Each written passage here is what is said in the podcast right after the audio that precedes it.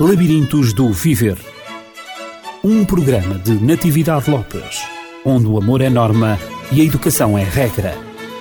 Labirintos do Viver. Educação para os valores na escola e na família. Labirintos do Viver. É um prazer estar de novo consigo no Labirintos do Viver. E eu não estou sozinha, mas estou acompanhada com a doutora Paula Barbosa, que é a diretora-geral do Centro de Psicologia e Formação Dialógicos. É de facto um prazer falar destes assuntos, Paula, dos assuntos de desenvolvimento humano, que os pais têm pedido e nos têm enviado feedback, quer pelo telefone, quer por e-mails, e nós agradecemos a todos aqueles que nos têm contactado. Agradeço também, eu fico muito contente, até porque só na compreensão destas coisas que temos aqui falado é que nos poderemos ajudar também uns aos outros. Com certeza. Eh, ver uma criança desenvolver-se, ver os nossos filhos desenvolverem-se ou os nossos alunos é de facto um prazer, como educadores que somos. E a semana passada estivemos a falar do desenvolvimento cognitivo e vimos que na base dos bloqueios cognitivos estão por vezes problemáticas emocionais e também questões emocionais e afetivas. E então vamos tratar disso no programa de hoje. Vamos tratar precisamente do desenvolvimento desenvolvimento afetivo e das problemáticas relacionadas com este desenvolvimento, que, tal como no desenvolvimento cognitivo, surgem alguns bloqueios, aqui também surgem alguns problemas dos quais nós vamos falar. E eu coloco já a primeira questão à doutora Paula Barbosa. Diga-me quais as diferenças entre afetivo e emocional, porque são duas expressões usadas quase sem distinção.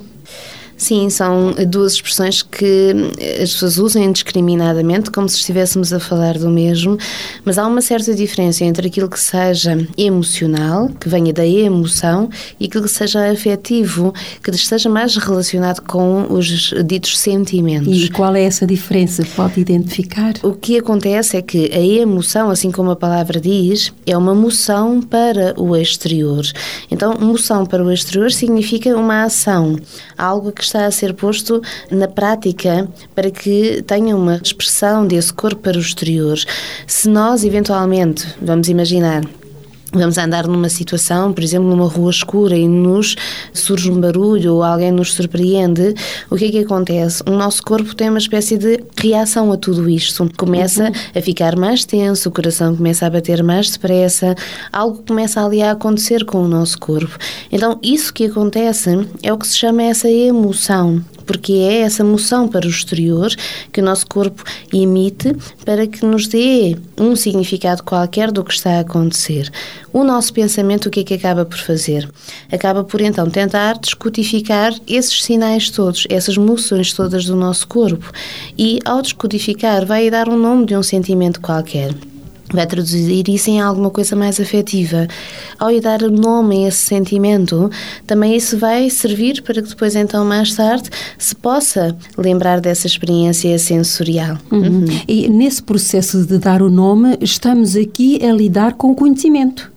Sim, com a identificação a... de um sentimento a que se lhe dá o nome. E então aqui está, eh, falamos na cognição, no desenvolvimento cognitivo, aqui está a aplicação para nós vermos como tudo realmente se vai desenvolvendo em simultâneo. Sim, é muito importante que o desenvolvimento cognitivo se desenvolva a par com o desenvolvimento emocional, porque é o cognitivo que vai descodificar estas emoções, ou seja, estas experiências ou sinais que o nosso corpo vai tendo e ao mesmo tempo vai criando uma espécie de memória sensorial para que mais tarde, se entrarmos numa situação diferente que à partida não seja, por exemplo, tão perigosa, como por exemplo apresentar um trabalho em público e chegamos lá e o nosso corpo começa-nos a dar os mesmos sinais, então que a nossa cognição, o nosso pensamento seja capaz de reconhecer e dizer, ok, estou assustada outra vez. E dessa forma vai-se criando a noção de sentimento, uhum. que é uhum. mais duradouro, perdura mais no tempo, porque tem estas referências já da experiência própria. Uhum. A doutora Paula, ao expor desse modo as diferenças entre o afetivo e o emocional, creio que está também a referir-se a alguns sintomas. O que é um sintoma? O sintoma é sempre aquilo que nos quer comunicar algo, é aquilo que nós possamos dizer que se vê. Sempre que alguém sente-se desorganizado, não se sente bem, sendo que alguma coisa se está a passar consigo em termos afetivos ou em termos mesmo emocionais e não está a conseguir resolver isso, tem ali uma tradução qualquer ou porque eventualmente sente muitas dores de cabeça, sente-se mal disposto, ou porque não está a conseguir dormir, ou porque de repente começa a chorar ou a zangar-se com as coisas sem conseguir perceber muito bem, porque antes não era assim. Então, um sintoma é sempre algo que, ao clínico, nos diz o que se possa estar a passar, nos chama a atenção para isso.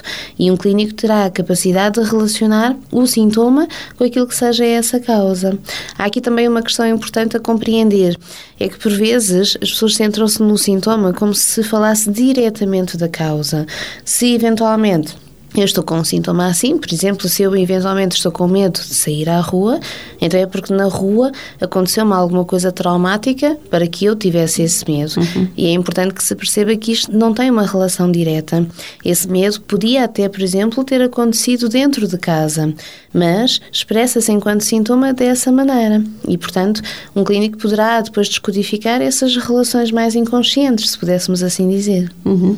E, portanto, há que fazer alguma alguma coisa para sair desse medo, desses receios que por vezes se puderam de nós, há que avançar, apesar deles, por vezes, não é? Uhum. Há que compreender que são sintomas, mas que os sintomas estão sempre a chamar-nos a atenção para alguma coisa e que então não devemos considerá-los ou porque fazem parte de nós, porque às vezes mesmo em relação às crianças ouvimos tanto isso dizer, ah, eu não fui ligando porque pensava que fazia parte da idade em que estava, ou fazia parte da maneira de ser dele e portanto achei que isso um dia passava. Não. Um sintoma existe precisamente para nos alertar para qualquer coisa. E se nos está a querer comunicar qualquer coisa, temos que dar essa atenção para podermos resolver isso também. Uhum. Agora, no plano emocional, nós vemos que, como referimos há pouco, o plano emocional relaciona-se também com o funcionamento de todo o corpo da memória, daquilo que se experiencia, daquilo que se vive, não é? A memória afetiva, digamos assim, que é experiencial e que nos marca, é que nos traz, digamos, ao presente, é que aviva no nosso consciente muitas coisas que são vividas, foram vividas no passado, mas que agora surgem perante uma determinada situação. Sim, o nosso corpo, mas todo ele, não só a nossa mente, uhum. traz memórias. Se eventualmente estivermos numa situação que gostamos muito e encontrarmos novamente os mesmos sons, os mesmos cheiros, por exemplo, a mesma música. Associamos. Uhum, é quase como se nos transportássemos novamente para lá. Portanto, isto é a prova de que nós estamos lá por inteiro. E se a emoção e a sua expressão começa no corpo através desses sinais, então não podemos dissociar de que os sentimentos, os afetos tenham que começar aí. Se não há uma experiência nesse corpo, se esse corpo não reativar aquilo que esteja a acontecer em torno dele e não emitir esses sinais, então, como poderemos traduzir ou construir noções de sentimentos se nada dessas referências uh, vão existir? Doutora Paula Barbosa, como é que poderemos considerar uma pessoa emocional e afetivamente saudável neste caso? É uma grande discussão em torno daquilo que seja a saúde mental, a saúde psicológica, uhum. Eh, mesmo a saúde emocional. Um, digamos que eh, para que a pessoa consiga considerar-se saudável e até sentir-se como tal, há talvez um indicador que considero muito importante que seja uma certa serenidade interior seja, se a pessoa conseguir, independentemente daquilo que for acontecendo na sua vida, dos momentos melhores, dos momentos piores, se conseguir ir traduzindo tudo isso emocionalmente, porque hoje está triste, amanhã está alegre, depois está zangado, mas que isso tenha um contexto, esteja associado a coisas concretas e que, entretanto, tenha capacidade de ir passando, de ir perdendo a intensidade para passar a outro sentimento qualquer e tudo isto seja feito com uma espécie de serenidade interior, então aí consideramos que a pessoa está a conseguir ser saudável em termos afetivos e emocionais. Uhum. Ela sente no seu corpo, emite esses sinais, ela consegue descodificá-los dar-lhes um nome, consegue pensá-los e consegue depois até arrumá-los, digamos, uhum. dentro de si. Essa serenidade passará por uma compreensão e uma aceitação do que está a acontecer? Sim, primeiro por uma identificação, sem dúvida, uhum. daquilo que o seu corpo está a querer dizer. E isso passa, que falávamos há pouco, por essa aprendizagem, por essa memória emocional que também vamos guardando das situações pelas quais já passamos. E depois que seja então uma capacidade de pensar, de nomear, de reconhecer e dessa forma também se conseguir fazer esse processo, aceitar todos os sentimentos que venham, não somente alguns. Uhum. Uh, doutora Paula, uh, talvez não seja assim uh, tão automático. Nós estamos a racionalizar muito estes aspectos da emoção, do sentimento. É um facto. E eu coloco uma questão também subjacente a tudo isto. Será que podemos, o ser humano pode viver sem afeto, ao gerir todas as suas emoções, ao compreender tudo o que se está a passar, ao associar, ao aceitar, ao viver essa serenidade. Será que, apesar de tudo isso, o ser humano pode viver sem dar afeto e sem receber afeto? É uma relação importante porque tantas vezes ficamos presos àquilo que seja o receber, se nos deram, se não nos deram, se nos cuidam ou não, sem nos apercebermos de que por vezes bloqueamos também aí, na nossa capacidade de amar os outros ou até no medo de amarmos os outros. Se pensarmos as coisas desta forma, receber afeto e sermos conduzidos no desenvolvimento afetivo é algo absolutamente fundamental, porque é daí que depois virá a nossa riqueza interior e é daí que também virão todas as capacidades para que um desenvolvimento cognitivo mais rico, mais elaborado possa acontecer. Mas ao mesmo tempo, se não estivermos com capacidade de arriscar amar, e tantas vezes por detrás dessa questão está agora vou amar, vou me entregar, vou uh, dar dar afeto e depois o outro não me vai retribuir eh, ou vai me rejeitar. Há uma frustração que se instala por vezes. Uhum. E um medo muito grande de uhum. eventualmente dar, entregar-se, expor-se naquilo que seja o seu plano afetivo e depois eventualmente não ter retribuição do outro, viver estas experiências de rejeição ou de abandono. E elas, para algumas pessoas, tornam-se tão terrivelmente assustadoras que as inibem então de passar sequer pela experiência. E, claro, a pessoa poderá viver sem este afeto, mas necessariamente não poderá viver nem bem organizada do ponto de vista psicológico, nem tampouco nessa serenidade que pudesse fazer sentir-se feliz. Uhum. Há casos também em que as pessoas tendem a, a, tentar ocultar ou controlar certas emoções, precisamente por esses, esses medos que se instalam, esse receio de não haver uma correspondência do outro lado, da outra parte. E, hum, inclusivamente, além de ocultar, dão também essas emoções, atribuem-lhes também um caráter negativo e por isso escondem-nas uh, e não se expressam, uh, portanto, não comunicam aquilo que sentem pelos outros. Será isto saudável? O que é saudável é que consigamos lidar com o nosso plano emocional e afetivo na sua generalidade e naquilo que é, digamos, inato, que é espontâneo. E o ser espontâneo passa por uma série de emoções primárias, umas consideradas mais positivas, outras mais negativas, mas todas elas necessárias à saúde mental e psicológica da pessoa. Encontramos por vezes aquela noção de que nós, se eventualmente nos zangarmos, se reconhecermos que por vezes há agressividade, há raiva dentro de nós, vamos ser pessoas más. Ou se eventualmente numa situação qualquer sentimos um sentimento, por exemplo, de repulsa sobre alguma coisa, então estaremos aí a cumprir, digamos, com um sentimento que é vergonhoso. E desta maneira, em muitas situações, algumas mais exageradas do que outras, obviamente, vamos restringindo aquilo que sejam as emergências emocionais naturais e as representações afetivas que elas então venham a ter. Todas elas têm uma razão de ser. Elas são espontâneas. Se nós nos zangamos ou sentimos aquela emoção de raiva por qualquer coisa, provavelmente há nesse contexto algo que nos faz sentir assim. E se eventualmente vemos qualquer coisa que naturalmente seja desagradável, o nojo, a repulsa também faz parte, portanto, digamos, ter esta capacidade de conseguir reconhecer e aceitar todos os afetos em si e não lhes dar uma conotação que seja tão dramática uhum, que eles tenham quase que ser anulados. Se isso acontecer, estaremos aqui num conflito interno muito desgastante, que vai retirar energia, vai retirar recursos à pessoa, porque ela estará a tentar lutar contra si e contra aquilo que emerge naturalmente em uhum. si. Outra coisa será depois o controle dessas emoções e o efeito que elas terão mesmo nos outros em torno de si, a forma como ela as possa manifestar, uhum. mas reconhecer e sentir para si própria, isso será sempre muito saudável. Então, cada um de nós tem emoções primárias que emergem naturalmente no nosso interior. Poderia, talvez, classificar algumas daquelas emoções mais primárias que finalmente eh, todo o ser humano tem?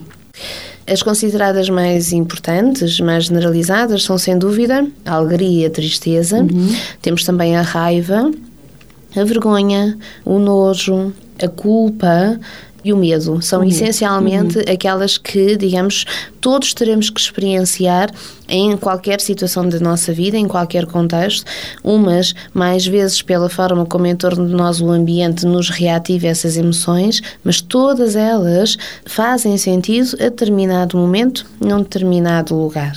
Passam por todas as pessoas, por em, todas em qualquer as pessoas. idade em qualquer idade e em qualquer, digamos, circunstância. É quase como se nós fôssemos feitos de várias partes e em termos emocionais e afetivos isso também acontece. Então não podemos pegar simplesmente naquilo que seja uma parte de nós e tentarmos jogar fora, colocar fora de nós e dizer que não. Esta parte, mesmo sendo emergente em mim, não me pertence, porque dessa forma estaremos a tentar entrar aqui num conflito com algo que não conseguimos, com certeza, controlar, porque mesmo que eventualmente nós digamos assim, eu não me vou zangar, eu não me zango com ninguém, é quase como se no pensamento dessa pessoa estivesse sempre muito presente de que eu não me zango, eu não me posso zangar, eu não estou zangado. Ou seja, quase como que uma negação daquilo que na verdade ela está a reconhecer como uma zanga dentro uhum. de si.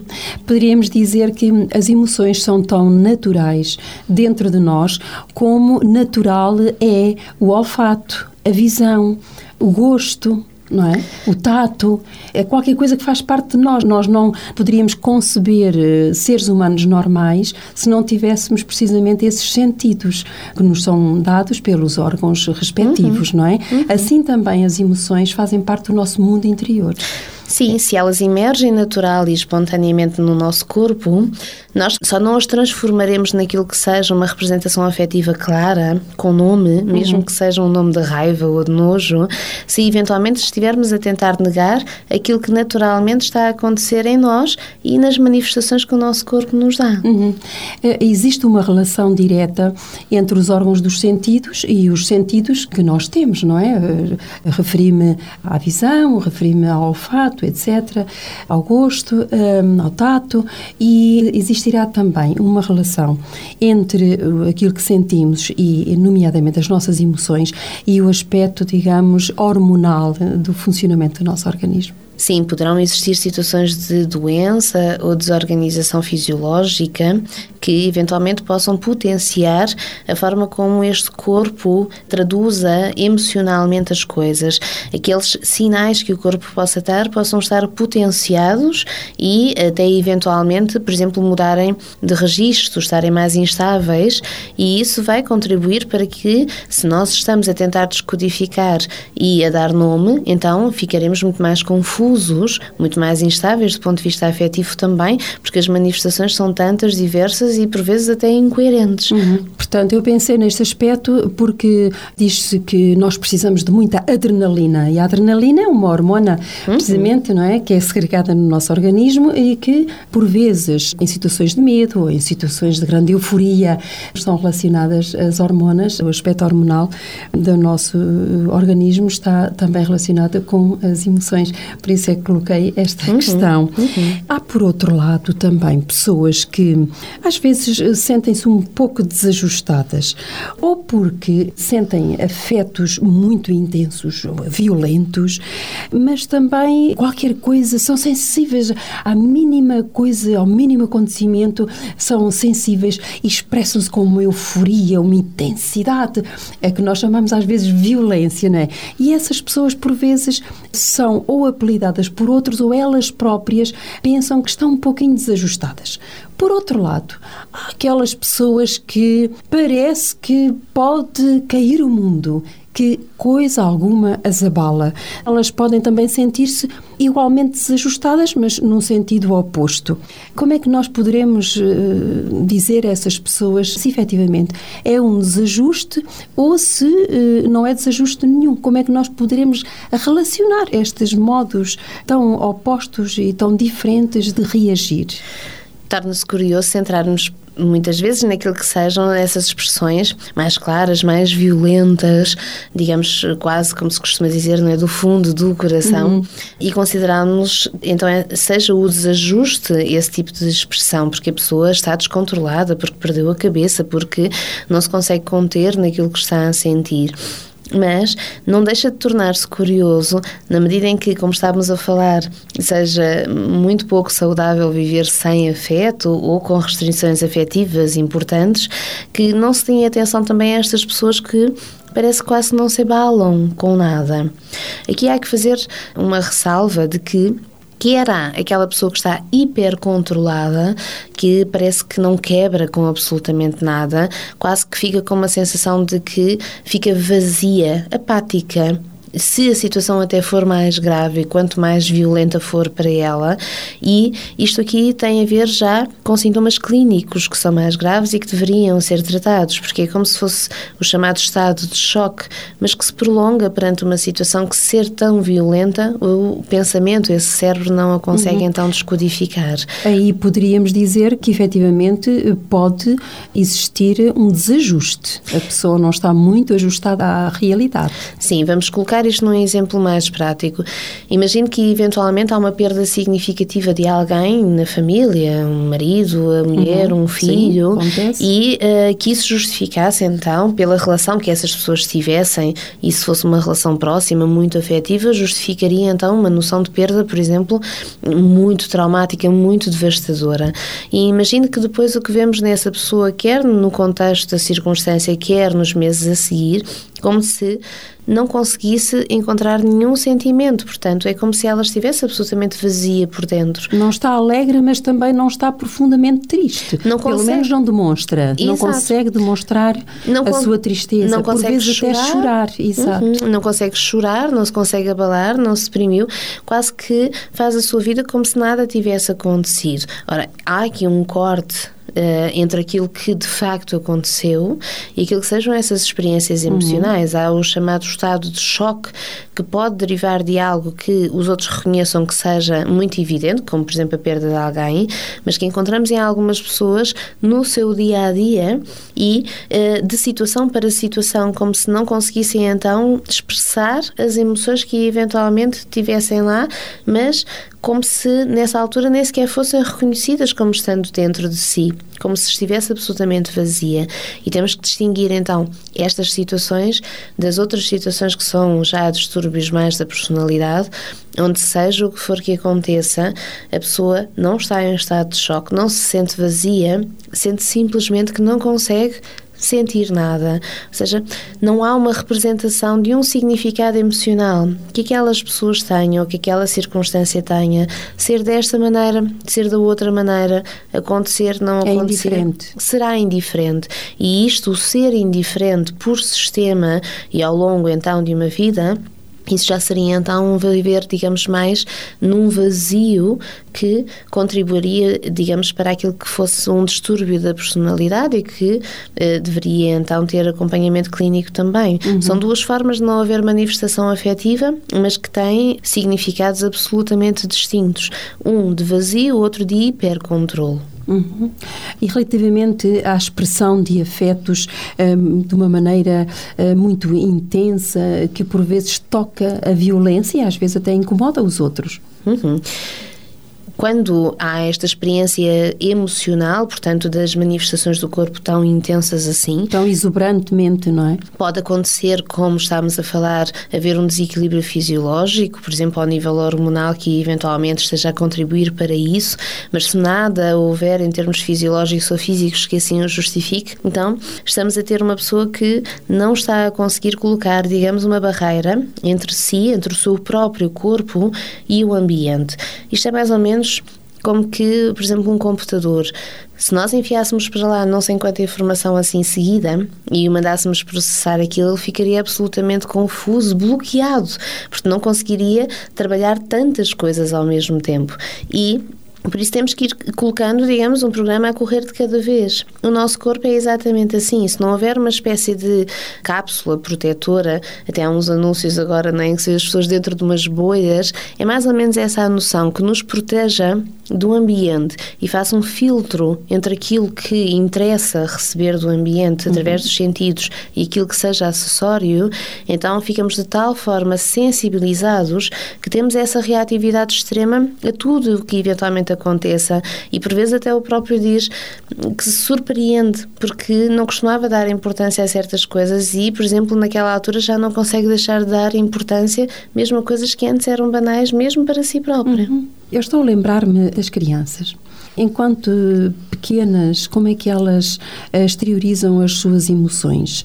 Encontramos algumas que abrem os braços, que o sorriso é franco, é aberto, são comunicativas, correspondem ao sorriso do adulto e dá a impressão que se entregam. Por vezes a criança vem a correr de braços abertos e entrega-se a, eh, a um adulto. A criança vem toda alegre, toda eufórica. Por outro lado, encontramos também crianças que se fecham, que já tão pequeninas, e eu estou a falar desde bebês até mesmo já depois da aquisição da marcha, e mesmo mais crescidas, há estes dois tipos, não é? Umas crianças que são exuberantes na maneira de se de exteriorizarem aquilo que estão a sentir, as suas emoções, e há outras que são frias, uh, dá a impressão que são insensíveis.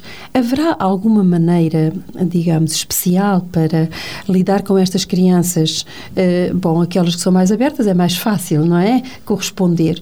Mas aquelas que são mais fechadas, que a criança dizemos que é mais introvertida, mais caladinha, haverá realmente que fazer alguma coisa para cultivar, para desenvolver o aspecto afetivo na vida da criança, para que ela se torne um pouco mais espontânea, mais aberta? Primeiro e acima de tudo, não considerar que a criança seja assim porque é o feitio dela. Uhum. Não considerar que a criança tenha nascido tímida e, portanto, não haja nada a fazer, deixá-la ficar com essa introversão excessiva. Porque se ela o está a fazer, então ela está, digamos, a tentar controlar, mesmo que seja de uma forma mais inconsciente, aquilo que é a sua expressão verdadeira.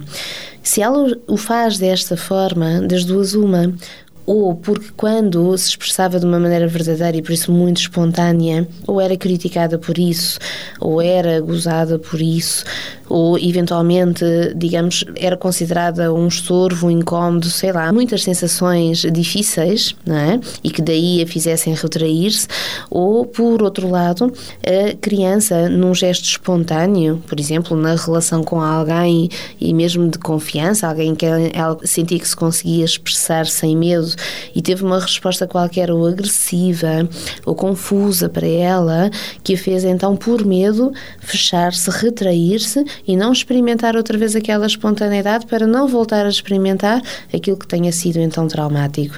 Daí uma criança que seja mais indiferente, vazia em termos afetivos ou da sua expressão afetiva, ou que pareça tão retraída, tão calada, não fale de si, uh, se eventualmente uma situação a chatear, não deite umas lágrimas ou não se mostre zangada, que seja sempre ali muito controlada, muito ajustada, então naturalmente será uma criança que já estará a restringir-se muito mais do que seria necessário e até saudável ao seu desenvolvimento. Uhum.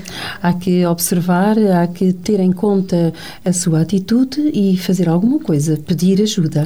Há que tentar conversar com ela uhum. para tentar encontrar então as razões desta repressão, desta Essa, introversão. Uh, se de facto, como estava a dizer, se é por medo, se é pela vivência de uma experiência qualquer, se é porque construiu uma fantasia de que os outros não gostam quando uhum. ela é mais espontânea e porquê. Uhum. E se não se conseguir ajudar então a criança a expressar-se e a encontrar essas razões e a desmistificá-las, procurar a ajuda de um técnico que o consiga então fazer com ela, uhum. aceder a esse plano mais inconsciente e desbloquear tudo isso. No entanto, há que estabelecer, sobretudo, e afirmar à criança que existe um clima de confiança entre o adulto e ela própria, para vencer os seus medos, para que ela possa abrir o seu relacionamento e, e aceitar eh, de que, de facto, há que confiar naquele adulto porque vê nele eh, a possibilidade de confiar e de se abrir mais, eh, quer verbalmente, quer também a nível de gesto, agora de expressão uhum. do rosto. Fez aí uma, uma referência muito importante que é neste sentido se pedimos uma criança para confiar em nós uhum. uh, e, e, queremos dar esta noção de que a aceitaremos incondicionalmente em tudo aquilo que ela seja, então temos que a aceitar quer no seu plano mental, quer no seu plano emocional e afetivo. E aquilo que acontece frequentemente é que de nos centrarmos tanto nas questões da aprendizagem, do pensar, do falar bem, do escrever bem, do fazer os trabalhos da escola, nos esquecemos de aceitar depois a birra, a tristeza, uhum. aquilo que sejam as manifestações emocionais, às vezes até mesmo a uh, expressão, por exemplo, mais exuberante de alegria, porque a criança está a fazer barulho, porque naquele momento não pode, e nem nos apercebemos do quanto isso sim está a restringir essa parte dessa criança e aí não estaremos a aceitá-la de uma forma completa, como estamos a dizer que eventualmente o estaríamos a fazer. De facto, há que estabelecer esse clima de confiança. O nosso tempo esgotou-se, doutora Paula. Gostaria muito de continuar a conversar consigo nestes temas tão interessantes do desenvolvimento humano e este que estivemos a tratar hoje, o desenvolvimento afetivo. Tenho ainda algumas questões mais para lhe colocar, mas que ficarão para o próximo programa. Gostaria que me falasse das psicossomatizações um, e como é que elas se relacionam com os sentimentos Gostaria também que abordasse os ataques de pânico, que de facto também eh, precisamos compreendê-los e saber como lidar com eles, e depois também com o aspecto das depressões, que acontecem também, quer nas crianças, quer em adultos. Mas isto ficará para a próxima vez, prometida, doutora Paula? Com certeza. Ok. Então, se algum uh, encarregado de educação, algum adulto, individualmente quiser contactar com a Dialógicos, como é que pode fazê-lo? Pode fazê-lo através do telefone 938451944 ou através do nosso e-mail dialógicos.lda.dialógicos.pt. E da nossa parte, eh, também nos pode contactar, eh, quer pelo telefone 219 106 310, 219 106 310. Então, tenha uma semana cheia de emoções, mas de boas emoções, emoções positivas. E até à próxima, se Deus quiser. Labirintos do Viver. Um programa de Natividade Lopes, onde o amor é norma e a educação é regra. Labirintos do Viver. Educação para os valores na escola e na família. Labirintos do Viver.